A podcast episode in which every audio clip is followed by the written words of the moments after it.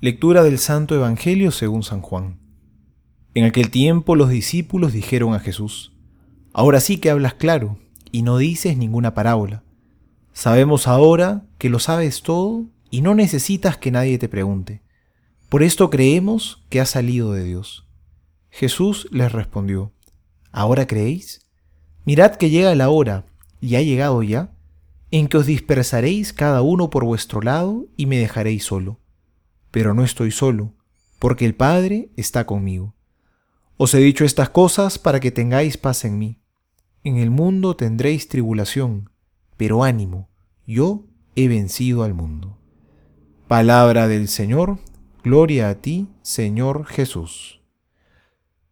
Cuando leemos los Evangelios llama la atención porque parece como si la Escritura se esforzaran en mostrarnos tantas veces los defectos de los apóstoles. Los evangelios nos cuentan que los apóstoles eran necios. Muchas veces no creían. Se ponían a discutir entre ellos por el camino. Uno de ellos negó a Jesús, el otro lo traicionó.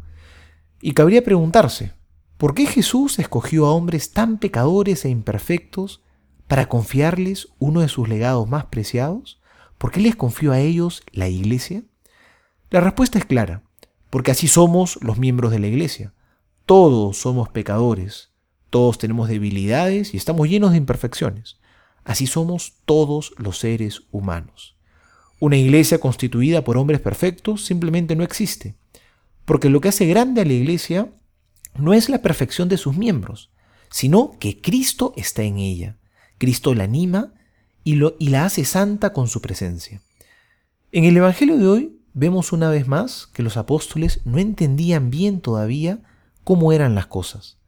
Le dicen a Jesús, poco antes de que éste comience su pasión, ahora sí hablas claro, por eso creemos. Y Jesús los va a cuestionar, ¿ahora creéis? ¿Creen que ahora sí tienen una fe sólida? Bueno, no es así. Ahora que empiecen los problemas, van a ver cómo me van a abandonar. Pero ánimo, y aquí viene la parte interesante, en mí encontraréis la paz, porque yo he vencido al mundo. Ese es el gran mensaje que Jesús nos deja el día de hoy. Nosotros también somos pecadores y necios como los apóstoles.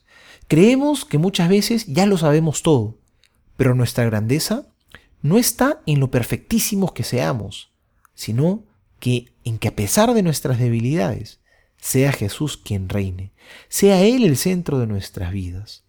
En eso consiste la paz que Jesús ha venido a traernos, porque la paz no es que no hayan problemas, que todo sea una marea tranquila, eso no existe. Problemas, momentos de dolor y sufrimiento siempre van a existir. ¿Qué es la paz entonces? La paz es vivir en comunión con Dios. La verdadera paz consiste en vivir reconciliados con Dios.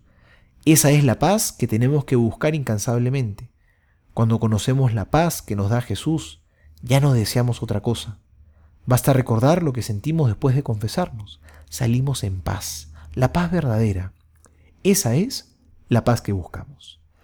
Soy el Padre Juan José Paniagua y les doy a todos mi bendición en el nombre del Padre y del Hijo y del Espíritu Santo. Amén.